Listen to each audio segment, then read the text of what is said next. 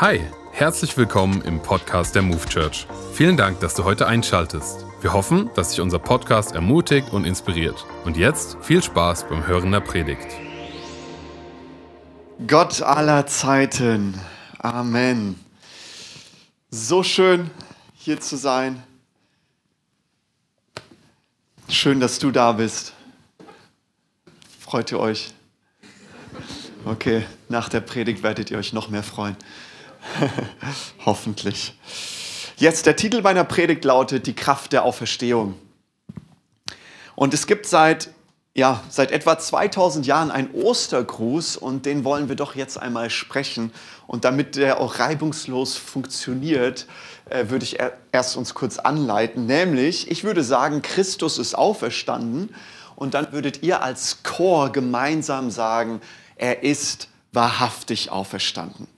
Okay, ich sage, Christus ist auferstanden und ihr sagt, er ist wahrhaftig auferstanden. Okay, Campus Gießen, Christus ist auferstanden. Er ist wahrhaftig auferstanden. Jesus ist auferstanden. Er ist wahrhaftig auferstanden. Jesus lebt. Halleluja. Danke, Jesus, dass du da bist.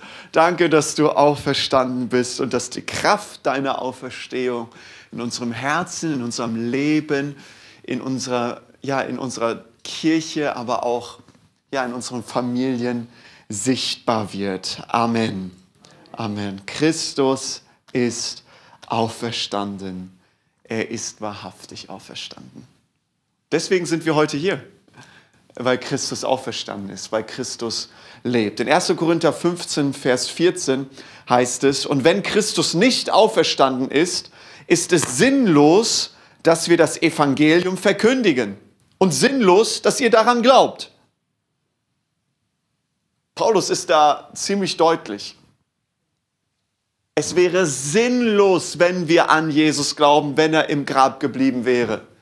Es wäre sinnlos, es wäre umsonst, es würde keinen Nutzen haben, es würde nichts bringen, wenn du deinen Glauben in Christus setzt und dabei glaubst, dass er nicht auferstanden ist. Es wäre alles für die Tonne, es wäre alles umsonst, wenn Christus nicht auferstanden wäre. Deswegen, alles steht und fällt mit der Auferstehung von Jesus Christus.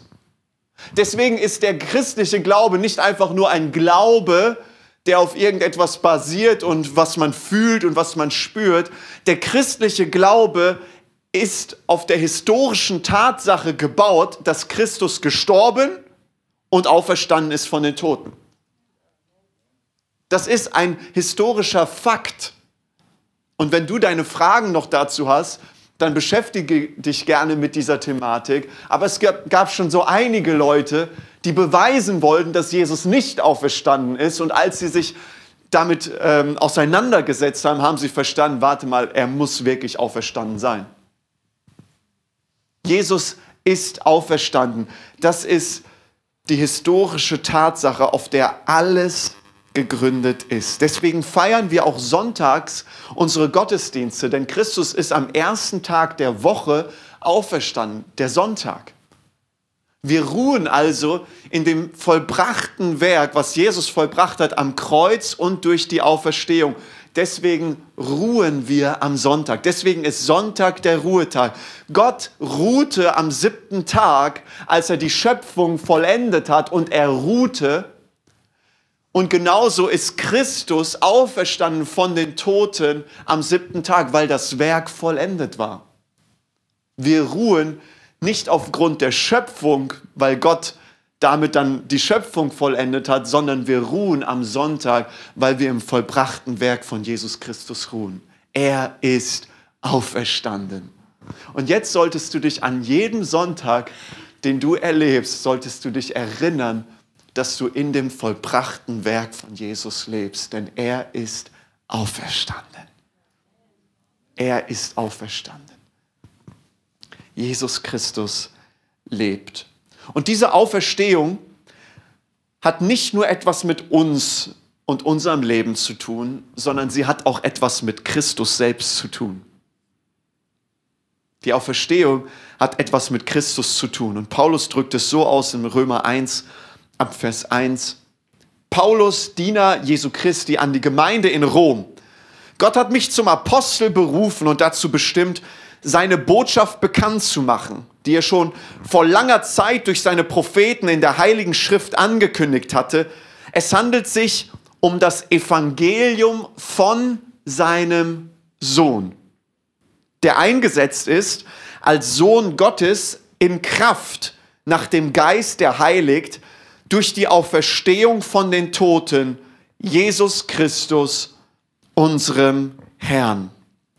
Durch die Auferstehung erklärte Gott, der himmlische Vater, öffentlich und machtvoll, dass Jesus Christus der Sohn Gottes ist. Er wurde eingesetzt durch die Auferstehung zum Sohn Gottes. So, das müssen wir jetzt aber richtig verstehen. Also nicht, dass du denkst, dass Jesus durch die Auferstehung zum Sohn Gottes wurde. Das griechische Wort, was hier verwendet wird, ähm, ist ähm, horizo. Sag mal horizo. Und das hört sich doch irgendwie bekannt an, oder? Dieses Wort Horizont, richtig. Das Wort bedeutet nämlich bestimmen, einrichten, einsetzen, kennzeichnen oder auszeichnen. Da von diesem Wort kommt unser deutsches Wort Horizont.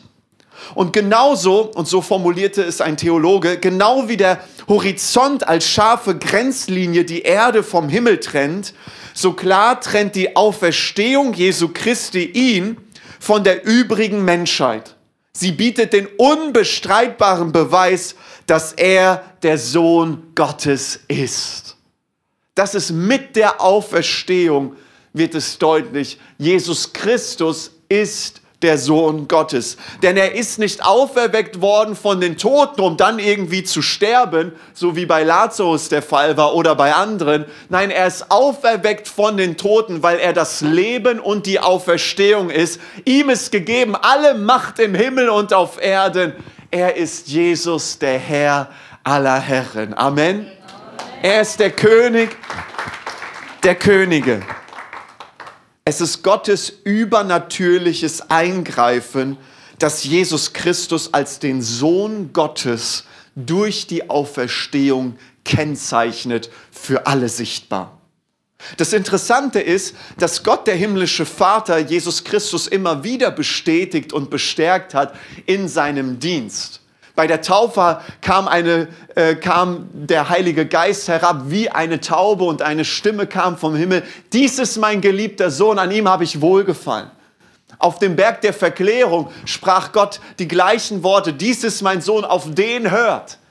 Gott bestätigte den Dienst und die Person von Jesus Christus immer wieder mit Zeichen und Wunder. Aber der größte Beweis, dass Jesus der Sohn Gottes ist, der machtvollste, die machtvollste Demonstration, dass er der Sohn Gottes ist, ist durch die Auferstehung äh, gekennzeichnet worden. Jesus lebt. Er ist der Sohn Gottes. Das Interessante ist, dass dieses Thema der Auferstehung immer wieder in den Evangelien vorkommt und ganz am Anfang von seinem Dienst, als Jesus in, Jer äh, in Jerusalem war und sieht, was im Tempel dort fabriziert wurde. Dinge wurden verkauft für einen Wucherpreis. Menschen wollten reich werden, indem sie Opfertiere verkauft haben, die äh, Steuern, die Tempelsteuer eingenommen haben. Er ging in den Tempel hinein und zerstörte erstmal alles so gefühlt. Die Tische warf er um von den Geldwechslern und so weiter. Und er sagt, was macht ihr aus meines Vaters Haus? Das soll ein Bethaus sein. Und die, die religiöse Elite bzw. die Menschen kamen dann auf ihn zu und meinten, woher hast du das Recht und die Autorität, so etwas zu tun? Du kommst in den Tempel hinein und machst hier äh, Chaos, zerbrichst hier alle Dinge so und wer hat dir die Autorität gegeben? Und was sagte Jesus? Er sagte, brecht diesen Tempel ab und in drei Tagen wird er wieder aufgebaut. Und sie sagten, wie kann das sein? Dieser Tempel wurde in 40, über 40 Jahren wurde der aufgebaut. Wie kannst du sagen, dass, dass dieser Tempel in drei Tagen aufstehen wird? Und Jesus sagte das, weil er, und das verstanden die Jünger erst im Nachhinein, weil er von seiner Auferstehung von den Toten redete. Also als die Leute zu ihm kamen, warum und wer hat dir die Vollmacht hier gegeben, um im Tempel irgendwas zu tun, redet Jesus von der Auferstehung. Ich habe die Vollmacht hier in Autorität etwas hineinzusprechen, denn ich bin die Auferstehung und das Leben. Ich werde von den Toten auferstehen. Deswegen habe ich Vollmacht, deswegen habe ich Autorität. An einer anderen Stelle kommen die religiöse Elite zu Jesus und sagen, Jesus, wir wollen ein Zeichen von dir sehen. Obwohl Jesus schon die ganze Zeit Menschen geheilt, taube Ohren geheilt hat, Menschen, äh, die aussätzig waren, befreit hat, Menschen, die tot waren, auferweckt hat von den Toten. Und dennoch kommen sie zu ihm, wir wollen ein Zeichen von dir sehen. Und Jesus sagt, es wird euch kein Zeichen ge gegeben werden, nur eins. So wie Jona im Bauch des Fisches für drei Tage war, so wird der Menschensohn drei Tage im Bauch der Erde sein, um dann aufzuerstehen. Also Jesus sprach auch immer wieder von seiner Auferstehung, was ihn kennzeichnen wird als den vollkommenen Sohn Gottes. Aber nicht nur das. Die Auferstehung Jesu ist der große und unerschütterliche Beweis für die Person, die er ist. Und die Auferstehung rechtfertigt Jesus vor seinen Feinden. Der himmlische Vater macht es so deutlich. Jesus wurde während seines gesamten Dienstes von den Schriftgelehrten abgewiesen. Dieser Mann hat nicht studiert. Es ist irgendwie so ein Außenseiter aus Galiläa, aus Nazareth. Sie verspotteten ihn und sagten, er tut diese Wunder in der Kraft von dem Teufel. Er ist ein Freund von den Sündern, er trinkt, er, er, er feiert und so weiter. Aber all diese Anschuldigungen wurden zunichte gemacht, als Christus von den Toten auferstanden ist. Die Soldaten verspotteten ihn und sagten, sei gegrüßt, du König der Juden. Aber sie erbebten, als die Engel kamen, um den Stein zur Seite zu rollen. Sie fielen um wie tot. Die Schriftgelehrten und die obersten Priester beleidigten Jesus, als er am Kreuz hing und sagten, andere hat er gerettet, nur sich selbst kann er nicht retten. Aber sie fürchteten sich, als etwa 50 Tage später 3000 Menschen zum Glauben an Jesus Christus kamen. Am Kreuz verletzten sie ihn mit seinen Worten in diesen dunkelsten Stunden. Ist er der König Israels, so steige er nun vom Kreuz herab und wir wollen ihm glauben. Aber sie zitterten, als Petrus anfing zu predigen, den Christus, den ihr gekreuzigt habt. Er ist auferweckt worden von dem himmlischen Vater und er lebt. Er ist der Christus, er regiert. Jesus Christus ist derjenige, der er behauptete zu sein. Er ist der Weg, die Wahrheit und das Leben. Und niemand kommt zum Vater, denn durch ihn. Er ist die Auferstehung. Das leere Grab bestätigt und setzt Jesus als Sohn Gottes ein, indem es ihn kennzeichnet als den Sohn Gottes. Es zeichnet ihn aus als den vollkommenen Sohn Gottes, der über alle Anklagen bestehen bleibt, der Herr über alle Herren ist. Aber die Auferstehung hat auch etwas mit uns zu tun. Und Paulus schreibt es ähm, drei Kapitel weiter in Römer 4, Vers 24, Vers 25. Der Gott, auf den wir unser Vertrauen setzen, hat Jesus, unseren Herrn, von den Toten auferweckt. Ihn, der wegen unseren Verfehlungen dem Tod preisgegeben wurde und dessen Auferstehung uns den Freispruch bringt. Die Elberfelder Übersetzung formuliert es so in Römer 4, Vers 25. Der unsere Übertretungen wegen dahingegeben und unserer Rechtfertigung wegen auferweckt worden ist. Der Schlüssel, um diesen Text zu verstehen, ist dieses kleine Wörtchen wegen oder weil.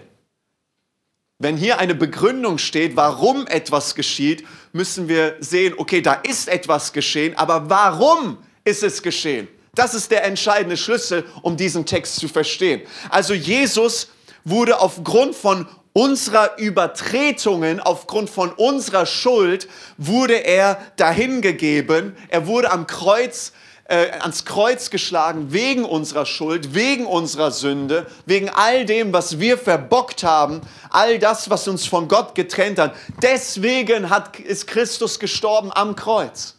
Aber nicht nur das, sondern der zweite Aspekt ist, aufgrund von unserem Freispruch, unserer Gerechtsprechung, unserer Rechtfertigung, unserer Gerechtmachung wurde Christus von den Toten auferweckt.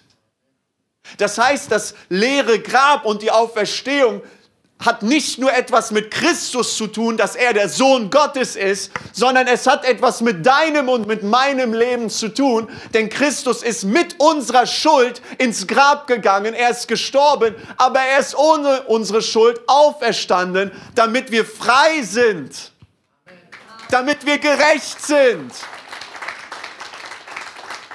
Christus ist ohne Sünde auferstanden von den Toten. Das heißt, wenn Christus lebt, wenn Christus auferweckt worden ist, wenn Christus zum Himmel gefahren ist, wenn Christus zur Rechten des Vaters sitzt, dann sitzt er dort ohne Sünde. Und das ist das Kennzeichen für uns. Warte mal, weil ich an Christus glaube, bin ich jetzt gerecht gesprochen, ich bin frei gesprochen, so wahr wie Christus lebt.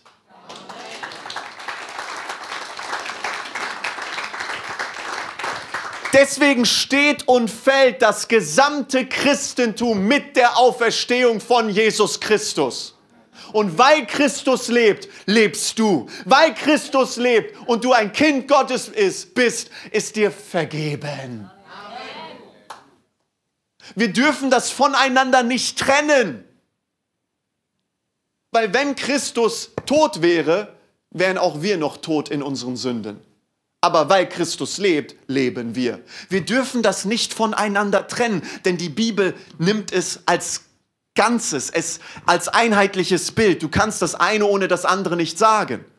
So, wenn du sagst, Jesus Christus lebt und du glaubst an ihn, dann gibt es keine Verdammnis für dich. Aber wir trennen das häufig und deswegen kommt Verdammnis in unserem Leben, deswegen kommt Anklage, Scham, Minderwertigkeit in unserem Leben, weil wir das voneinander trennen. Ja, Jesus Christus erlebt ja, aber es hat nichts mit mir zu tun. Es hat alles mit dir zu tun wenn du an Christus glaubst, wenn du dein Vertrauen in Christus setzt, der für deine Schuld und für deinen Freispruch auferstanden ist. Die Auferstehung hat etwas mit Christus und mit deinem Leben zu tun, mit deinem Alltag. Gib mir mal noch mal bitte Römer 4 Vers 25 der unsere Übertretungen wegen dahingegeben und unserer Rechtfertigung wegen auferweckt worden ist. Und dann gehen wir direkt in den nächsten Vers von Römer 5, Vers 1. Nachdem wir nun aufgrund des Glaubens für gerecht erklärt worden sind, haben wir Frieden mit Gott durch Jesus Christus, unserem Herrn. Ich weiß, die Kapitelaufteilung ist erst später geschehen, aber manchmal haben, haben wir so eine Blockade, okay, ich lese heute nur bis Kapitel 4, aber eigentlich gab es nicht. Paulus äh, hat nicht hier Kapitel 4 und Kapitel 5 geschrieben. Und dann bleiben wir da stehen. Aber was hat die Rechtfertigung von uns, was hat es mit unserem Leben zu tun, siehst du direkt im nächsten Vers siehst du direkt danach, nämlich 5.1, da wir nun aufgrund des Glaubens für gerecht erklärt worden sind, weil Christus auferweckt ist von den Toten. Bist du gerecht? Und weil du gerecht bist, haben wir Frieden mit Gott durch Christus, unserem Herrn. Du besitzt den Frieden Gottes. Aber ich spüre ihn nicht, Viktor. Das ist mir völlig egal, ob du ihn spürst oder nicht. Du besitzt den Frieden Gottes, wenn du ein Kind Gottes bist.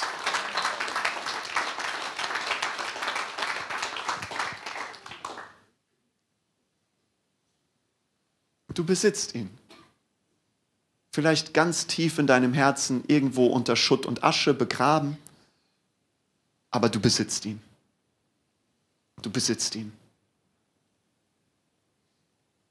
Und das unterscheidet uns von den Menschen, die Jesus Christus nicht kennen, denn sie haben keinen Frieden. Aber warum haben wir Frieden? Wegen der Auferstehung. Weil Christus lebt. Weil uns vergeben wurde. Weil wir freigesprochen wurden. Es geht noch weiter. Paulus, der gibt jetzt richtig Gas. Vers 2. Durch ihn haben wir freien Zugang zu der Gnade bekommen, die jetzt die Grundlage unseres Lebens ist. Die Grundlage deines Lebens, hier in diesem Satz zusammengefasst, Gnade, Geschenke, unverdient. Warum? Ja, weil Jesus für dich gestorben und auferstanden ist von den Toten und du freigesprochen und dadurch gerecht geworden bist. Deswegen hast du Frieden und deswegen hast du Zugang zu der Gnade, die deine Lebensgrundlage ist.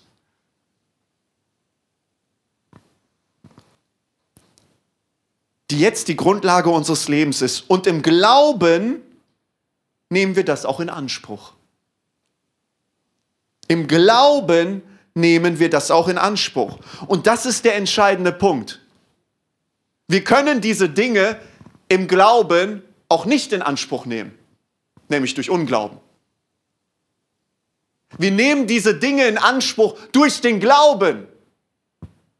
Du nimmst den Frieden Gottes in Anspruch durch den Glauben.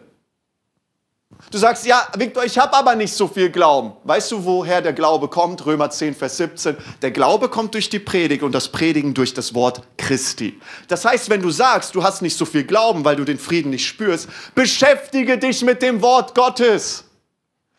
Vertief dich in das Wort Gottes. Hör dir Predigten an, die Jesus Christus groß machen. Und indem du das Wort Gottes hörst, das Wort Christi hörst, entsteht Glaube in dir, damit du diese Dinge, die Gott für dich hat, in Anspruch nehmen kannst.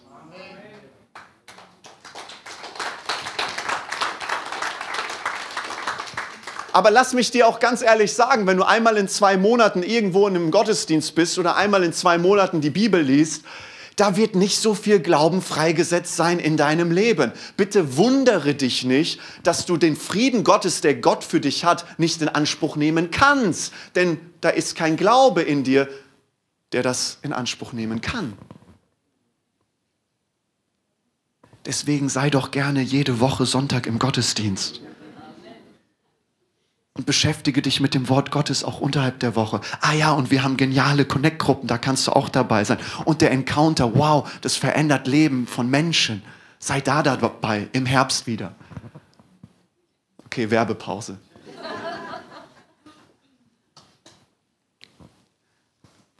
Es geht noch weiter. Paulus, krass, du gehst, boah, das ist ja stark, was in dem Wort Gottes steht. Wow, das sollte ich euch häufiger lesen. Das wäre echt gut für mich. Okay, weiter. Die jetzt die Grundlage unseres Lebens ist und im Glauben nehmen wir das auch in Anspruch. Also Glaube ist nicht etwas, was du tust und was du leistest, sondern es wird dir als Geschenk gegeben, indem du dich mit dem Wort Gottes beschäftigst und das Wort Gottes hörst. Okay? Sehr gut. Darüber hinaus haben wir eine Hoffnung, die uns jetzt mit Freude und Stolz erfüllt. Jetzt kommt noch eine Hoffnung dazu. Das ist ja, das ist ja unfassbar, die uns mit Freude und Stolz erfüllt. Wir werden einmal an Gottes Herrlichkeit teilhaben. Mit Freude und mit Stolz. Doch nicht nur darüber freuen wir uns. Boah, was, was gibt es denn jetzt noch mehr? Was, was kann da denn noch mehr sein? Wir freuen uns auch über die Nöte, die wir jetzt durchmachen denn wir wissen, dass Not uns lehrt durchzuhalten. Und wer gelernt hat, durchzuhalten, ist bewährt. Und bewährt zu sein, festigt die Hoffnung. Und in unserer Hoffnung werden wir nicht enttäuscht. Denn Gott hat uns den Heiligen Geist gegeben und hat unser Herz durch ihn mit der Gewissheit erfüllt, dass er uns liebt. Das ist das Geheimnis, warum die verfolgte Christenheit immer noch eine siegreiche Kirche ist. Das ist das Geheimnis dafür, warum Christen, wie wir es auch mitbekommen haben, die in die Arena geschmissen wurden, verbrannt worden sind, Löwen zum Fraß geworfen sind, dass sie durchhalten konnten. Mit dem natürlichen Verstand ist das nicht zu erklären. Aber da ist etwas, was sie übernatürlich freigesetzt hat, an dieser Hoffnung festzuhalten, mit Freude und Stolz. Diese Hoffnung, die auch wir haben in den Nöten, die wir durchmachen. Wir werden ihn einmal sehen.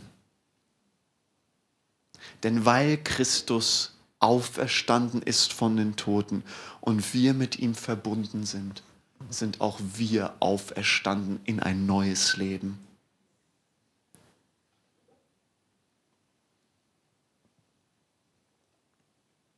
Er ist bei uns. Das Kreuz und die Auferstehung Jesu ist der immerwährende Siegesruf der Kirche. Und ich habe es gestern noch mal so nachgelesen. Lies mal die Apostelgeschichte durch. Apostelgeschichte 1 bis 28. Die Hauptverkündigung der Jünger war nicht, hey, diese tollen Wunder habe ich getan, diese tollen Heilungen habe ich erlebt, als Jesus das und das gemacht hat, sondern die Hauptverkündigung, die Predigt der Jünger, der Apostel, was der Kern der ganzen Predigt war, ist die, die Kraft des Kreuzes und die Kraft der Auferstehung. Das ist das Hauptthema der Jünger. Sie haben so viele Dinge mit Jesus erlebt. Sie hätten erzählen können, äh, dieser Tote wurde auferweckt und hier war ich dabei und so weiter. Aber das, wenn sie predigen, predigen sie Christus als gekreuzigten und auferstandenen. Und das ist die Kraft des Evangeliums. Und dadurch bekehrten sich Menschen, dadurch kamen Menschen hinzu. Ich weiß, wir legen häufig diesen Fokus, Jesus ist am Kreuz gestorben und Ja und Amen dazu aber ohne die Auferstehung wäre das andere auch nicht wirksam. Und deswegen, die Jünger, die so voller Angst waren, Angsthasen waren, durch die Kraft des Heiligen Geistes verkündigen sie das Evangelium, sprechen von dem Tod und der Auferstehung von Jesus Christus und in seinem Namen tun sie das. Sie tun es stellvertretend für Christus, weil der Heilige Geist in ihnen lebte. Sie predigten Jesus. Und weil sie Christus gepredigt haben, waren die, äh, die religiöse Elite, kam direkt dann auch zu ihnen und haben gesagt, wir verbieten euch in seinem Namen, in dem Namen Jesu, irgendetwas zu tun. Weil der Name gleichbedeutend ist mit der Person. Indem sie in dem Namen Jesu predigten, predigten sie in seiner Kraft und in seiner Autorität. Aber über was predigten sie? Über das Kreuz und die Auferstehung. Das heißt, das nächste Mal, wenn du mit irgendjemandem redest, der nicht an Jesus glaubt, sagt, das Kreuz und die Auferstehung hat alles verändert. Und deswegen habe ich das und das in meinem Leben erlebt. Frieden Gottes, Vergebung. Und das Gute ist, du kannst es auch erleben. Weil bei dem Kreuz und der Auferstehung scheiden sich die Geister. Wenn du das Kreuz und die Auferstehung verkündigst, wenn du sagst, Jesus ist gestorben und er ist auferstanden von den Toten, er lebt und er ist der Gott aller Zeiten. Ich habe ihn heute noch erlebt. Ich habe heute noch mit ihm gesprochen. Ich erlebe heute noch seinen Frieden und seine Vergebung, die ich erhalten habe. Das kannst auch du erleben. Und dieser Same, den du ausstreust, wird in dem Namen Jesu aufgehen und Frucht bringen. Weil nicht du bist derjenige, der den Samen zum Leben erweckt, sondern das kann, wenn dann nur der Herr tun. Deswegen lasst uns als Campus gießen, lasst uns als Christen mutiger werden durch die Kraft des Heiligen Geistes den Namen Jesus zu verkündigen, den Namen Jesus auszusprechen, den Tod und die Auferstehung Menschen ans Herz zu legen und zu sagen, Christus ist auferstanden. Deswegen kannst du ihn erleben, wenn du zu ihm betest. Gebrauche den Namen Jesu, denn in dem Namen Jesu ist Power und Kraft. Und diese Kraft, die in dem Namen Jesu ist, möchten wir jetzt durch den nächsten Clip ansehen. Also mein Name ist Andreas Kager, ich bin 43 Jahre alt und äh, bin glücklich mit meiner Frau verheiratet. Wir haben zwei Kinder. Ich heiße Lydia, bin 36 Jahre alt. Ich komme aus Kirgisien ursprünglich. Irgendwann mal mit 13 Jahren habe ich äh, hab mir leider die falschen Freunde ausgesucht. Dann mit 14, 15 habe ich schon angefangen zu kiffen. Bin dann mit 16 bin ich dann so weit gekommen, dass ich auch tatsächlich heroinabhängig geworden bin, da ich in einem christlichen Elternhaus aufgewachsen bin und meine Eltern sehr viel für mich gebetet haben, dass ich von den Drogen, von der Drogenabhängigkeit loskomme. Ich bin dann auch in eine Therapie, ähm, die ich dann einfach ähm, kurzfristig verlassen habe und bin dann wieder nach Hause gekommen, komplett jeglichen Kontakt von meinen alten Freunden abgebrochen. Habe aber dann andere Freunde gehabt, mit denen ich dann einfach nur noch äh, dann Party gemacht habe und dann jedes Wochenende ja, äh, Party und Alkohol. Mit fünf Jahren habe ich meinen Vater verloren. Da er in Drogengeschäften verwickelt war, wurde er äh, vor den Augen meiner Oma erschossen. Meine Mutter, sie war im zweiten Monat schwanger mit meiner äh, dritten Schwester.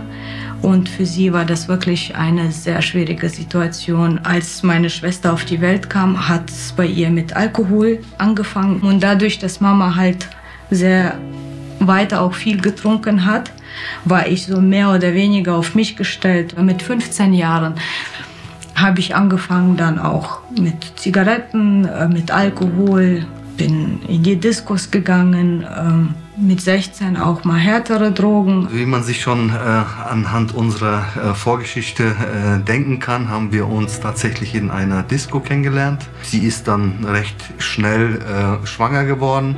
Dann haben wir quasi geheiratet, wo sie mit dem zweiten schwanger war. Da wir hin und wieder mal in die Kirche gegangen sind, haben wir uns dann 2014 im Februar ähm, für Jesus entschieden. Als wir in die Move Church gekommen sind, da, dadurch, dass wir ein Haus gekauft haben und wirklich sehr viel selber gemacht haben, hat es wirklich sehr an unserer Ehe gezerrt. Wir haben so viel gestritten, die Kinder haben das leider mitbekommen. Und irgendwann mal haben wir gesagt, okay, das geht so nicht weiter. Und da waren wir gerade zu, ähm, zu einem Musical an Weihnachten. Und die Predigt, die fand ich so hammer, die hat mich so angesprochen. So sind wir halt regelmäßiger hingegangen. Klar, die Probleme haben aber nicht abgenommen. Daraufhin sind wir zu, zu den Pastoren hin und haben über uns beten lassen, haben die ganze Geschichte erzählt, was bei uns momentan mit der Ehe ist. Wir sind auch dankbar, dass auch so viele Leute uns auch hier in der Move Church einfach da so mitgenommen haben, für uns auch gebetet haben und was Jesus einfach in unserem Herzen, in unserem Denken, in unserer Ehe einfach gemacht hat, dass unsere, unser Blick ähm, sich einfach auch komplett verändert hat, dass unsere Ansichten sich ähm, dermaßen verändert haben und wir da auch einfach auch gemerkt haben, okay, wir haben eine bessere Beziehung ähm, äh, zu, zu Jesus und ähm, ja, und seitdem muss man sagen, geht's wirklich. Wir haben jetzt eine harmonische Ehe, nicht perfekt, aber ähm, es läuft so harmonisch und dass bei uns die Frage gar nicht mehr im Raum steht, ob wir vielleicht besser auseinandergehen sollten. Und die andere Situation mit unseren Kindern war das so, dass wir sie zum Sommerfestival letztes Jahr angemeldet haben. Bei Melvin war das so, äh, er hat sich wirklich mit Freunden getroffen, die kein guter Umgang für ihn waren und es war echt ein Kampf mit ihm. Er hatte gar keine Lust hinzufahren, ist dann trotzdem gefahren und nach zwei Tagen hat er mir geschrieben, Mama, ich habe mich bekehrt und diese Investition, die hat sich 100% gelohnt. Ich kann jetzt sagen, wie es in der Bibel steht, äh, sich einfach äh, in Gottes Hand fallen lassen, das war für mich damals absolut nicht machbar. Ich habe immer gedacht, okay, Gott ist groß, aber ich habe ihm immer trotzdem Grenzen gesetzt. Aber hier kann ich jetzt sagen, ich kann mich echt in Gottes Hand wirklich fallen lassen und ich vertraue ihm zu 100 Prozent, dass er alles richtig macht, dass er keine Fehler zulässt und äh, dass selbst wenn wir schwierige Zeiten haben, er trotzdem da ist und äh, dass er uns auch in der schwierigen Zeit begleitet.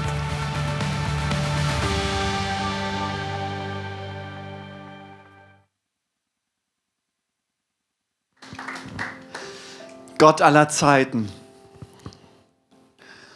Das ist die Kraft der Auferstehung. Weil Christus gestorben und auferstanden ist von den Toten. Weil er heute noch lebt und regiert. Weil er der König aller Könige ist. Weil ihm gegeben ist alle Macht im Himmel und auf Erden. Deswegen geschehen heute noch diese Dinge. Weil er der Herr aller Zeiten ist weil die Kraft der Auferstehung möglich ist, sie anzuzapfen, indem wir einfach unser Herz öffnen und sagen, Jesus, hier bin ich. Komm in mein Leben, vergib mir meine Schuld. Ich möchte mit dir einen neuen Start wagen. Und für einen kurzen Moment der Privatsphäre möchte ich uns einfach bitten, kurz die Augen zu schließen. Niemand schaut nach links oder nach rechts. Wenn du heute hier bist und sagst, Victor, ich möchte diesen Neustart mit Jesus. Ich möchte das Geschenk der Vergebung empfangen. Ich möchte die Kraft der Auferstehung erleben. Ich möchte, dass er meine Sünden vergibt. Ich möchte ein Kind Gottes werden. Ich möchte diese unerschütterliche Hoffnung in meinem Leben haben dann möchte ich dir sagen, Jesus hat alles für dich gegeben, damit du jetzt Ja sagen kannst zu ihm, damit Gott dir deine Schuld vergibt. Und wenn, du's, wenn du es bist, dann heb doch kurz deine Hand, wenn du sagst, ich möchte heute Ja sagen zu Jesus. Heb kurz deine Hand. Ist hier heute jemand da? Heb doch kurz deine Hand, wenn du sagst, ich möchte heute Ja sagen zu Jesus.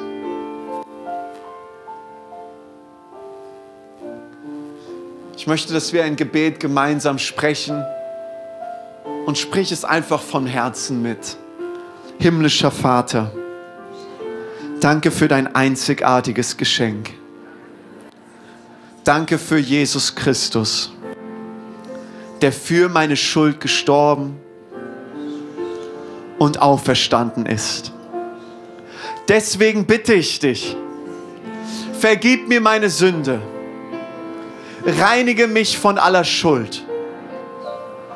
Erfülle mich mit deinem Heiligen Geist. Von nun an bist du mein himmlischer Vater und ich bin dein Kind. Von nun an bin ich freigesprochen, gerecht und geliebt. In Jesu Namen. Amen. Amen. Amen.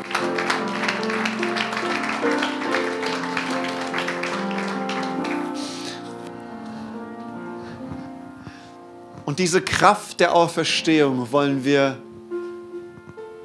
an diese Kraft der Auferstehung wollen wir jetzt nochmal denken.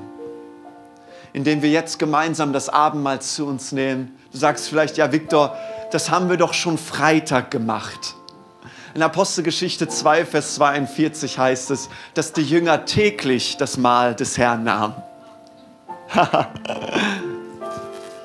ich möchte einen Bibelvers lesen aus 1. Korinther 11. Und dann nehmen wir gleich gemeinsam das Abendmahl ein.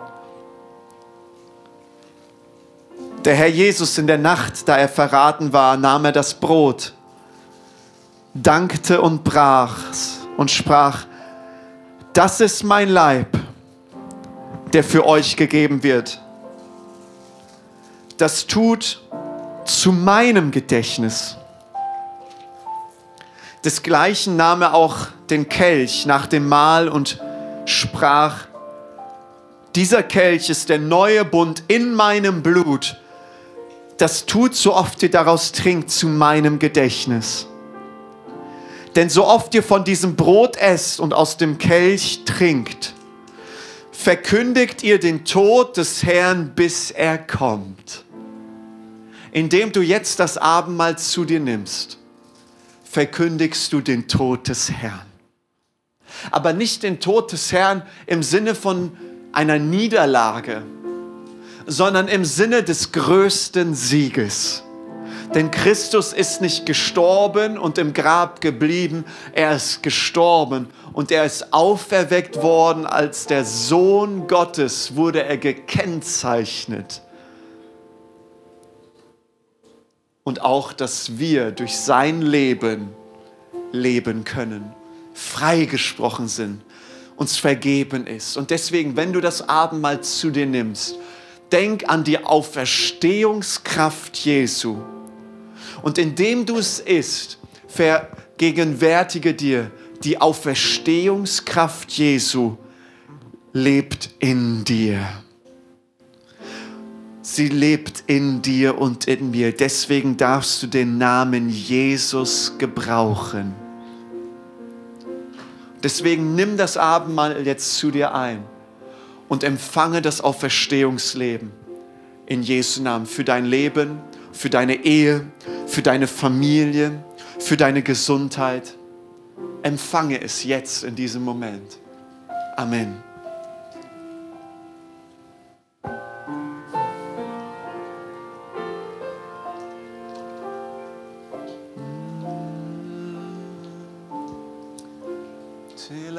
c'est la l'amashi. C'est l'amashi à l'amasso.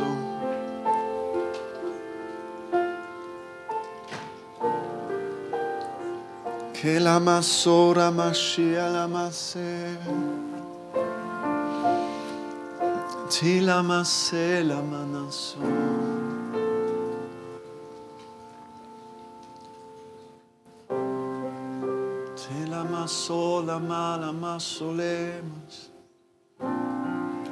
Danke, Jesus, dass du da bist.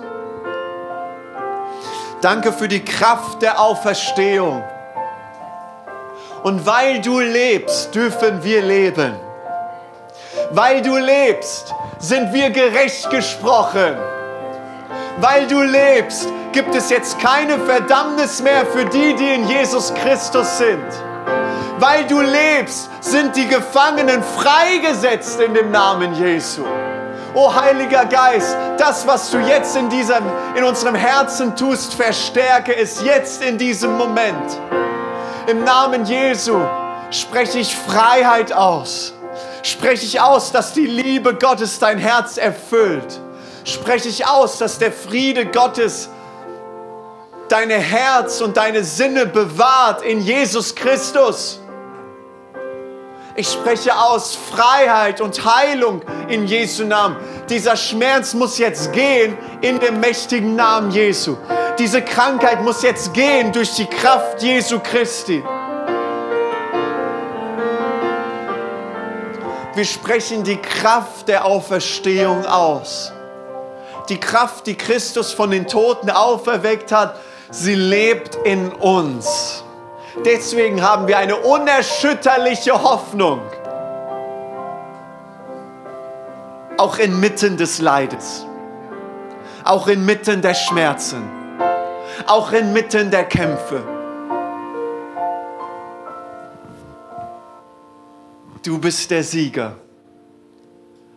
Und durch dich siegen wir, Jesus. In Jesu Namen. Amen. Und jetzt, während wir dieses Lied hören, schau einfach auf Jesus. Schau einfach auf Jesus. Danke, dass du dir heute eine unserer Predigten angehört hast. Wenn dich die Botschaft angesprochen hat und du eine persönliche Beziehung mit Gott gestartet hast, sagen wir herzlichen Glückwunsch zur besten Entscheidung deines Lebens. Wir möchten dir die Möglichkeit geben, mit uns in Kontakt zu treten und dir dabei helfen, deine nächsten Schritte in deinem Leben als Christ zu gehen. Melde dich dazu einfach auf der Seite hallo.movechurch.de. Wir freuen uns auf den Kontakt mit dir. Und wenn dir das, was du heute gehört hast, gefallen hat, abonniere doch unseren Kanal oder teile diese Folge mit Freunden und rate unseren Podcast. Noch mehr Content und weitere Informationen zu uns als Move Church bekommst du entweder auf movechurch.de oder unseren Social Media Kanälen. Danke fürs Reinhören und bis demnächst, vielleicht vor Ort in einem unserer Gottesdienste oder wieder hier im Podcast.